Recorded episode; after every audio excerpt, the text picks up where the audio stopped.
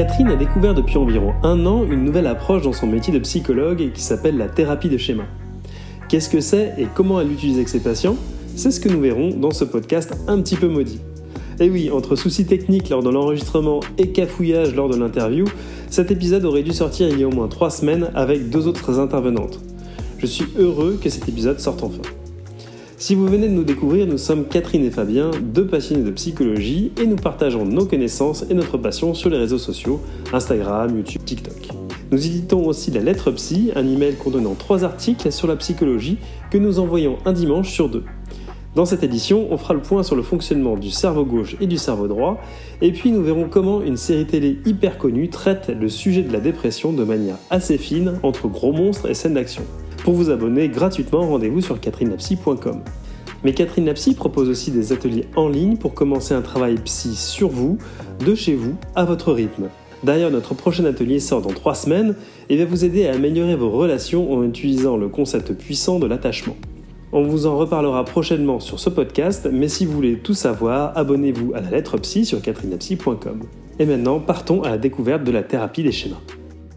Alors Catherine, déjà c'est quoi la thérapie des schémas? Eh ben, c'est une approche de psychothérapie, donc c'est-à-dire qu'il y a des modèles euh, de fonctionnement de, l'être humain et de ce qu'on va pouvoir en faire en thérapie. Donc, il va proposer un traitement, hein, comme toutes les approches, qui sont des, propositions de traitement euh, pour traiter un certain nombre de choses. Donc, euh, voilà, c'est une approche comme le serait, je ne sais pas, l'analyse transactionnelle, comme le serait le MDR, comme le serait l'hypnose, comme le serait les TCC, comme le serait l'approche psychanalytique. C'est une approche parmi plein d'autres. Alors, a priori, hein, il y a des gens qui ont compté, il paraît qu'il y en a plus de 400 des approches de psychothérapie. Et euh, bah, peut-être on va en discuter un peu plus tard pourquoi moi j'aime particulièrement celle-ci euh, depuis que je m'y suis formée. Mais euh, voilà, c'est une approche de traitement avec des hypothèses sous-jacentes, des choses qui sont encore en recherche, puisque c'est une, approche qui est quand même assez jeune. Hein, ça date des années au milieu des années 80 et ça se développe surtout depuis les années 90. Donc c'est quand même très jeune par rapport à, la recherche en psychiatrie, qui elle-même est déjà quelque chose de jeune. mais je veux dire, par exemple, l'analyse transactionnelle, ça date plus des années 60, tu vois fois j'en parle régulièrement, euh, voilà. Mais le MDR, la thérapie des schémas, tout ce qui est qui peut être centré sur le psychotraumatisme, euh, c'est assez jeune. Donc euh, voilà, il y a des hypothèses, il y a des choses qui sont encore en cours de de, recherche. et moi, c'est des hypothèses que je trouve très intéressantes et qui proposent surtout des outils. Moi, c'est ça que j'aime bien aussi, mais on en parlera peut-être plus tard. Ok. Et euh, du coup, tu dis que c'est très jeune, mais euh, est-ce que tu peux nous faire un petit historique finalement de, de cette approche? Ça a, apparu, ça a, apparu, quand? Qui est-ce qui l'a inventé? Alors, euh, Jeffrey Young, euh, en fait, il faisait des, de la thérapie cognitive et comportementale, euh, et qui existait déjà depuis un certain temps, mais il trouvait que, notamment dans le cas de traitement des troubles borderline de la personnalité, ça lui paraissait un peu limitatif, les TCC. Et donc, voilà, et par rapport à, à son expérience personnelle dans son cabinet, il a commencé à élaborer la thérapie des schémas qui lui alors je crois vraiment hein, euh, était vraiment orienté vers euh, les troubles de personnalité borderline où il pensait à l'époque que euh, voilà c'était pas suffisant. Alors aujourd'hui en TCC mes collègues me disent mais maintenant on a des nouveaux outils notamment avec la troisième vague des TCC. Euh, parfois même la thérapie des schémas euh, est euh, décrite comme faisant partie de la troisième vague. Et alors là-dessus je saurais pas dire. pour moi c'est quand même un peu différent. Puis moi j'ai été formée dans un organisme spécifique qui m'a pas formée à une thérapie des schémas très TCC. Elle m'a formée à, à, une thérapie des schémas très psychotrauma. Donc euh, voilà, je saurais pas, il faudrait demander aux personnes qui font des TCC s'ils estiment que ça fait partie de la troisième vague. Et voilà, au départ, il c'était plus basé sur euh, le fait qu'il trouvait que la manière de travailler en TCC était voilà très efficace pour certaines choses, mais pour la, les troubles de la personnalité borderline, ça pouvait manquer et donc euh, euh, il pensait qu'il y avait besoin de réparation d'une autre manière. C'est pour ça qu'il a proposé ces approches-là. D'accord. Et donc tu dis que c'est euh, adapté pour le trouble borderline, mais ça, a été élargi à d'autres problématiques après. Ben aujourd'hui, moi je considère qu'on peut traiter plein plein de choses avec ça. Finalement, de toute façon, euh, bon, je commence à être formée à un certain nombre d'approches de psychothérapie. Je trouve qu'il y a beaucoup de choses qui se ressemblent. Alors bien sûr, il y a quand même euh, trois courants euh, très spécifiques. Hein. On a le côté cognitif et comportemental. Euh, à l'autre extrême, on va avoir le côté plutôt psychanalytique. Et puis il y a aussi les thérapies humanistes. Et puis bah il y a plein de thérapies qui sont ce qu'on appelle intégrales qui vont prendre un petit peu de tout ça, et c'est le cas de la thérapie des schémas en fait. On va retrouver des choses de la thérapie humaniste, on va retrouver des choses, il me semble quand même, en tout cas dans la manière dont moi je l'ai appris, du transfert et du contre-transfert, qui sont des choses que, même si les personnes qui me suivent savent que voilà, la psychanalyse, ça me parle pas, mais il y a certains éléments relationnels, notamment comme le transfert, contre-transfert, qui ont été euh, repris en fait par certaines branches du psychotraumatisme et qui sont utilisés pas tout à fait pareil qu'en psychanalyse, mais qui sont quand même issus de la psychanalyse. Et ça, c'est quelques rares aspects de la psychanalyse que je trouve vraiment très intéressants. Et donc voilà, pour moi, en thérapie des schémas, il y a ça aussi. Donc ça va être intégratif en fait. Hein. Euh, mmh, on va y retrouver. Euh, ces trois, ces trois domaines. Bah, de tout, non, mais on va retrouver, ça, ça, pioche un petit peu dans divers éléments. D'ailleurs, bon, euh, enfin voilà, moi je suis très intéressée par les facteurs communs aux psychothérapies parce que euh, je crois pas que toutes les psychothérapies soient aussi différentes que ça. Euh, bien sûr, il y a des orientations, mais il y a quand même plein de choses qu'on retrouve. Moi, je travaille avec des collègues qui font des TCC, des collègues qui font de l'EMDR, des collègues qui font même certaines personnes, pas toutes, mais qui font de la psychanalyse, en tout cas de la psychothérapie d'orientation analytique. Et en fait, il y a des choses qu'on retrouve dans chacune de nos pratiques. Ok. Et alors, euh, du coup, qu'est-ce que c'est qu'un schéma? Parce qu'on dit thérapie des schémas, thérapie, je vois ce que c'est, schéma, je vois pas ce que c'est. Qu'est-ce que c'est que cette histoire de schéma finalement?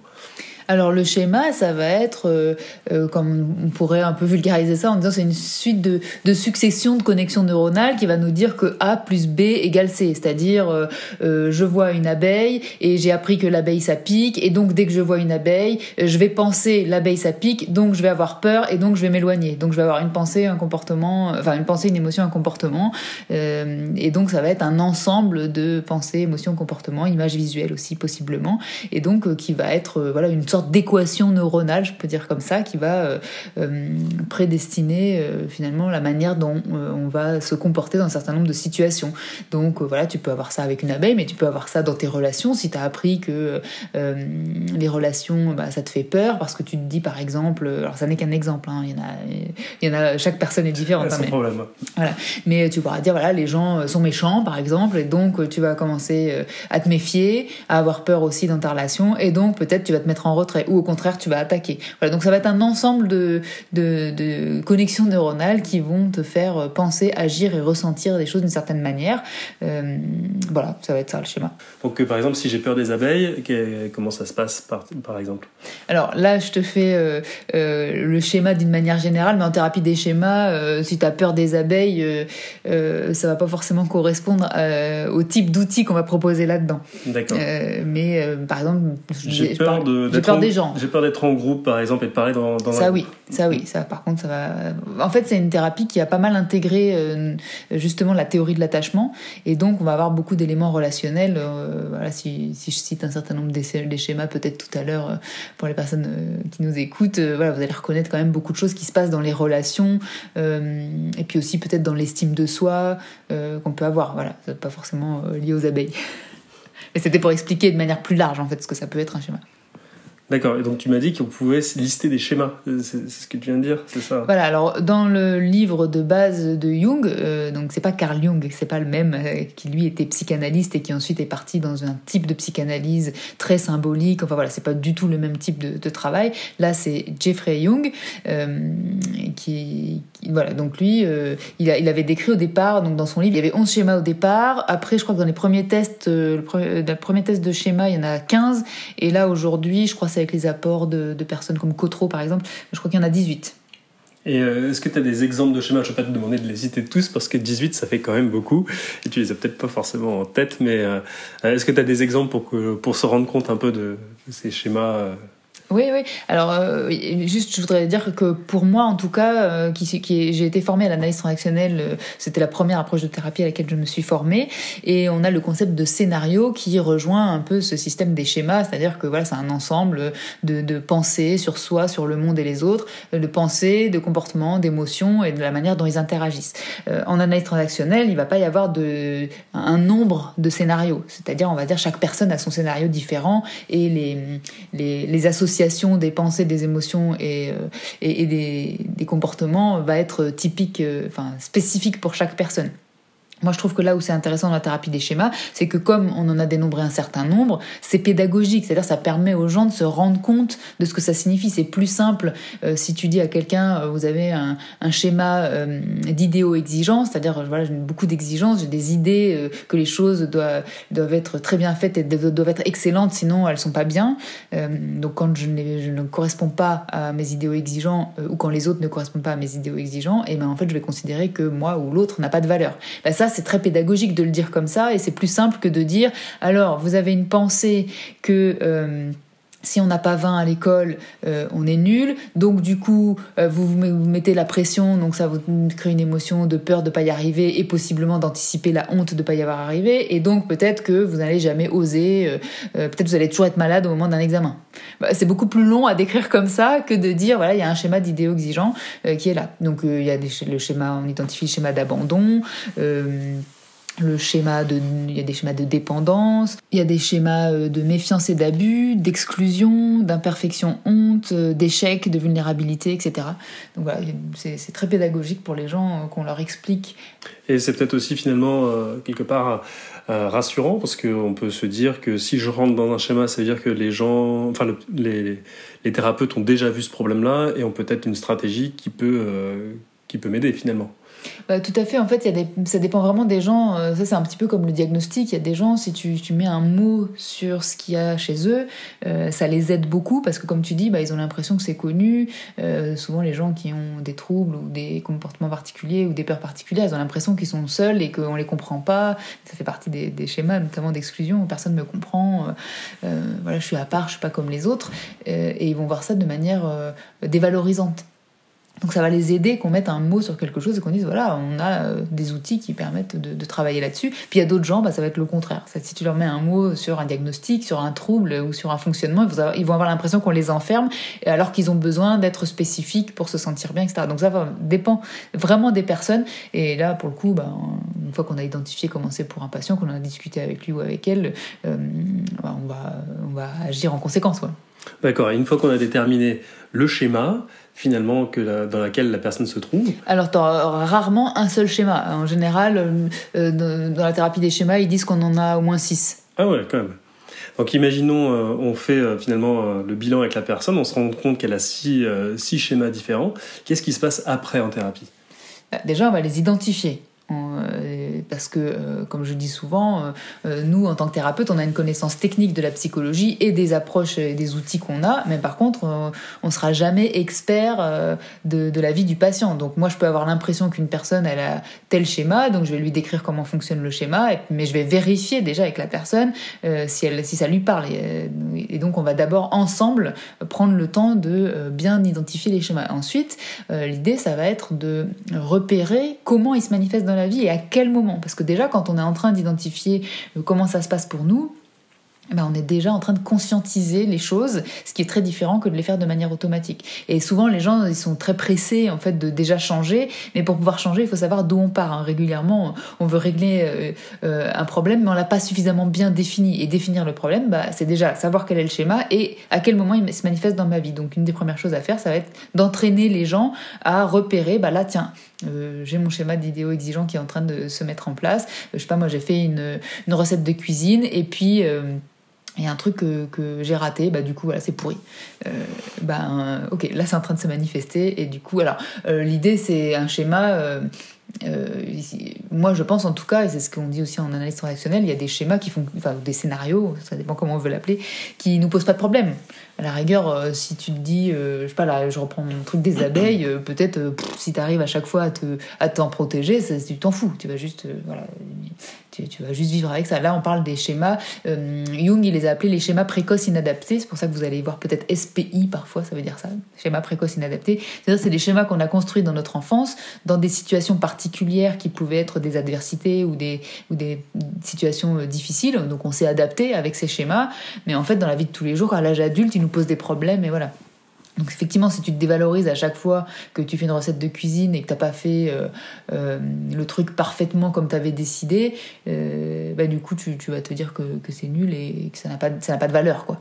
Ok, donc on a identifié le schéma et, et, donc et quand est-ce qu'il se manifeste mm. et ensuite comment on fait pour, pour aller mieux?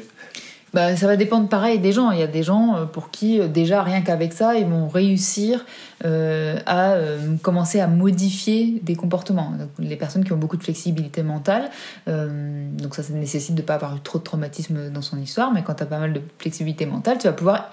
Tu as identifié comment ça s'est passé et tu vas pouvoir envisager d'autres options. Mmh, d'accord. Mais dans une partie des cas, si tu arrives à faire ça, en fait, tu n'as pas besoin d'une thérapie.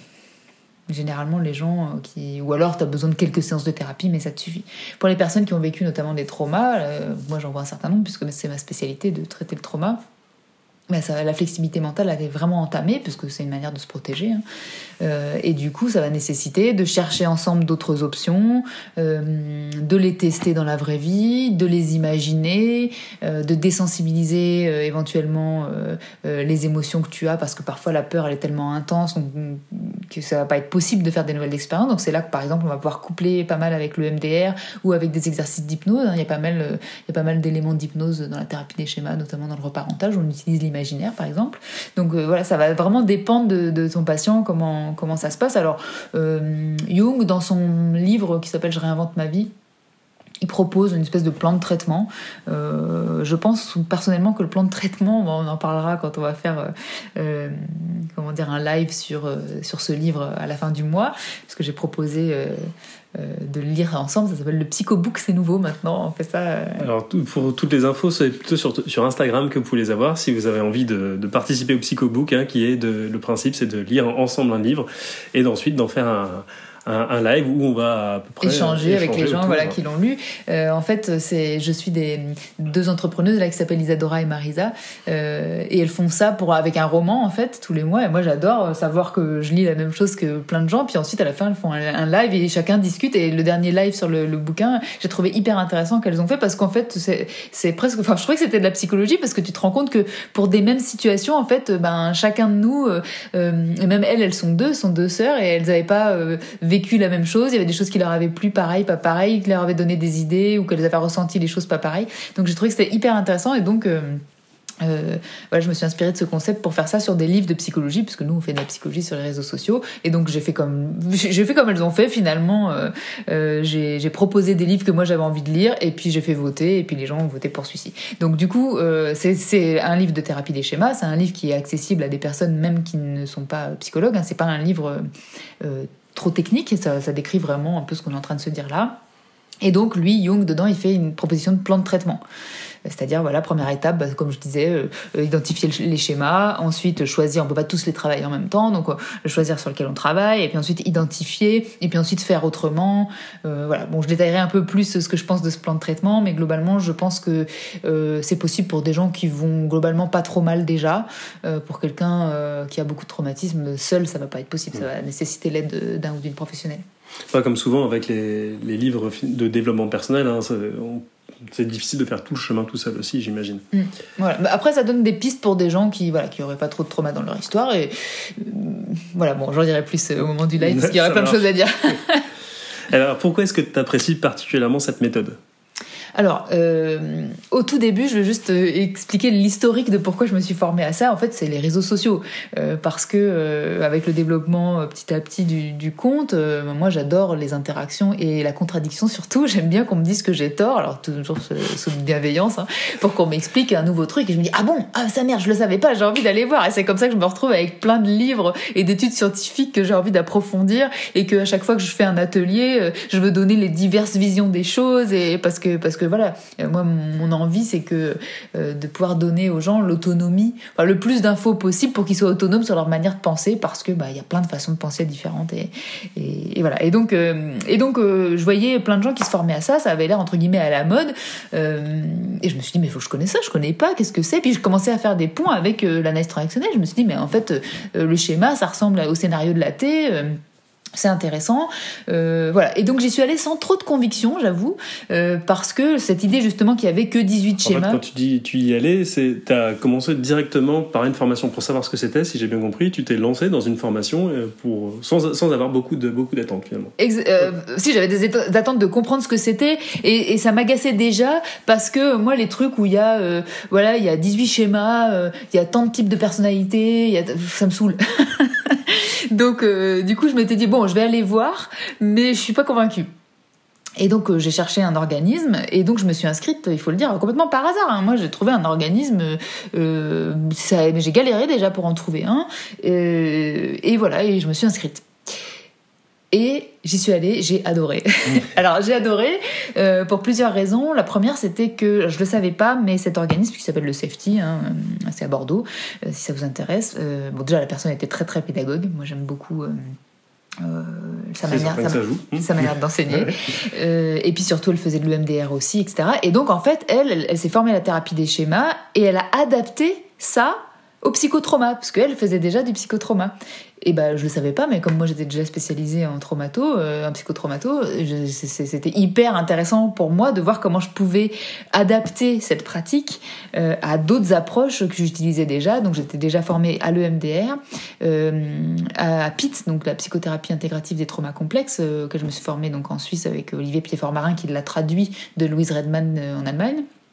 Et puis j'étais formée aussi à la théorie de la dissociation structurelle euh, qu'on utilise beaucoup euh, euh, en traumato et donc pareil en Suisse à l'IRPT qui est une école que, que j'aime beaucoup. Et, voilà, et donc en fait ça m'a permis d'ajouter encore des outils nouveaux euh, à, ça. Et puis euh, ils utilisent le reparentage qu'on utilise aussi en analyse transactionnelle. Et là où j'ai trouvé que c'était vraiment très intéressant, c'est qu'en analyse transactionnelle, on n'a pas du tout de protocole. C'est-à-dire qu'on a des outils, on a des concepts, mais après c'est à chacun de se débrouiller pour les utiliser. Et moi je trouve que les protocoles sont très utiles. Alors bien sûr, il faut pas qu'ils soient rigides, c'est-à-dire on n'est pas là pour enfermer les gens euh, dans un protocole parce que comme je disais tout à l'heure, chaque personne est différente. Mais par contre, un protocole, ça crée un guidage à la fois pour le thérapeute, c'est-à-dire qu'au début, euh, quand tu euh, commences par utiliser une technique, ben moi je trouve que c'est très intéressant d'avoir un guidage. Et après, bien sûr, tu vas l'enrichir à ta manière, etc. Mais pour bien le comprendre et pour pas partir dans tous les sens. Et quand tu as un guidage, moi je trouve que notamment pour les patients euh, qui ont vécu des traumatismes, eh ben c'est sécurisant. Et je trouve que euh, de même comme de MDR on a des, des protocoles, euh, en fait quand tu, quand tu as un guidage, il y a des patients qui vont pouvoir laisser venir des choses qu'ils ne, qui ne diraient pas en dehors du protocole parce que justement il y a, il y a ce guidage. Donc voilà, donc moi j'ai aimé que euh, dans cette thérapie, euh, il y ait des apports euh, de la théorie de l'attachement, il y ait des apports des théories de conditionnement, des théories aussi de la biologie, de comment ça se passe quand on a des traumas, et, de toutes ces choses-là que j'avais déjà abordées, mais c'était une sorte de synthèse que j'ai trouvée hyper bien faite avec voilà des, y des nouveautés aussi parce que elle au safety, Béatrice, elle a inventé aussi un protocole avec les modes qui rejoint le système dissociatif hein, et que j'ai trouvé aussi très intéressant. Donc voilà, j'ai trouvé que c'était très intégratif, très pédagogique, euh, très bien adapté euh, au psychotrauma et, euh, et ça m'a donné voilà, des, nouveaux outils. D'accord. Et, et, du coup, dans quel, quels sont les problèmes sur lesquels ben, finalement cette thérapie agit, agit au mieux, à ton avis? Pour moi, les problématiques relationnelles c'est très très intéressant pour les problématiques relationnelles. Pas la peur des abeilles, visiblement.